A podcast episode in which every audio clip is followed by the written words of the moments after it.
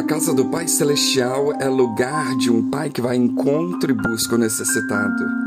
E levantando-se, foi para seu pai, e quando ainda estava longe, viu seu pai e se moveu de íntima compaixão.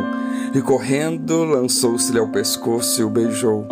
Lucas 15, 20. Como será que descreveríamos a nossa casa? Pois a casa pode ser um oásis ou um deserto, lugar de refrigério ou de solidão, lugar de transformação ou deformação, lugar terapêutico ou patológico, lugar de bênção ou maldição, lugar de aprisionamento ou lugar de liberdade, de responsabilidade ou libertinagem, depende da escolha de cada um. Infelizmente, vivemos em uma época onde muitas pessoas preferem estar longe de casa e outras, ao se ausentarem, não sentem saudade nem vontade de retornar. Então, o que deve provocar o desejo nas pessoas de voltar para casa, de querer estar em casa? O filho pródigo, quando cai em si, ele se vê dominado por um desejo incontrolável de voltar para casa. Isso não aconteceu por acaso, pois em sua casa havia aquilo que é imprescindível para que um espaço seja mais que uma casa e se transforme num lar. Vamos meditar com base na parábola do filho pródigo, uma das coisas existentes na casa, ou na presença do Pai Celestial que cria em nós o desejo de estar em Sua presença. A casa do Pai é lugar de um Pai que vai encontro e busca o necessitado.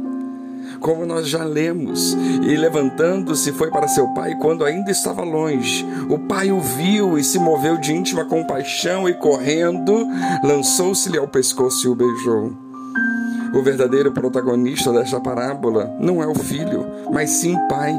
Por duas vezes repete o mesmo grito de alegria: Este meu filho estava morto e voltou à vida, estava perdido e nós o encontramos.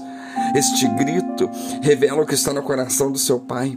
Esse pai não se importa com a sua honra, com os seus interesses ou com o tratamento que os seus filhos lhe dão.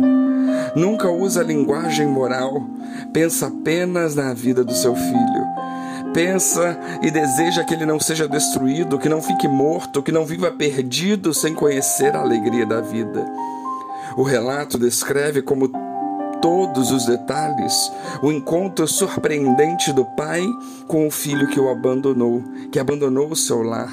Estando ele ainda longe, o pai viu chegar, cheio de fome, humilhado, e se comoveu até as entranhas. Esse olhar bom, cheio de bondade de compaixão, é o que nos salva.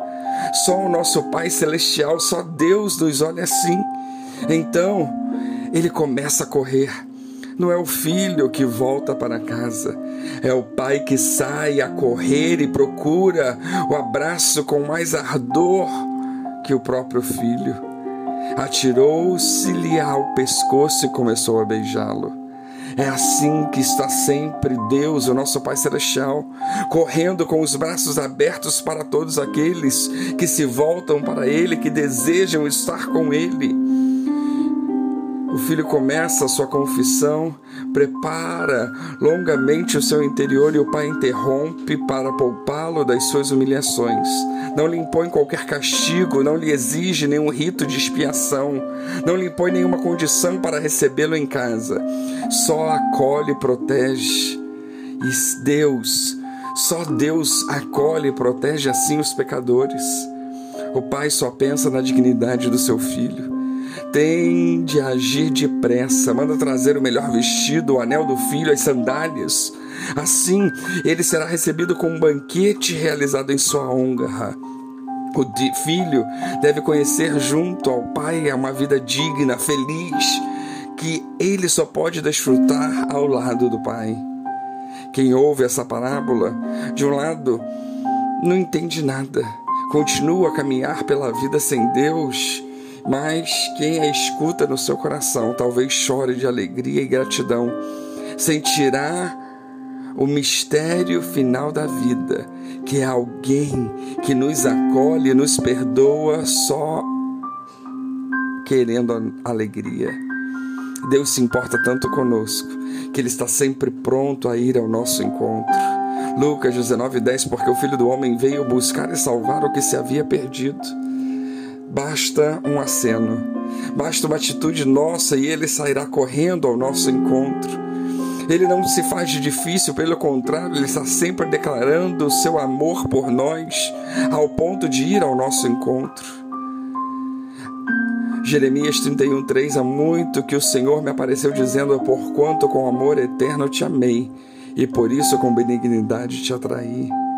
Aproveitemos a oportunidade. Aproveitemos que este pai ele vai de encontro e busca o necessitado para o amar, para o restaurar, para o ajudar. Voltemos para os braços do Pai Celestial. Desejemos estar com Ele e saber que na casa do Pai Celestial tem um Pai assim. Isso nos motiva a querer passar na casa dele e a entender talvez o porquê que o salmista diz mais vale um dia na tua presença do que mil em outro lugar. Que Deus nos abençoe.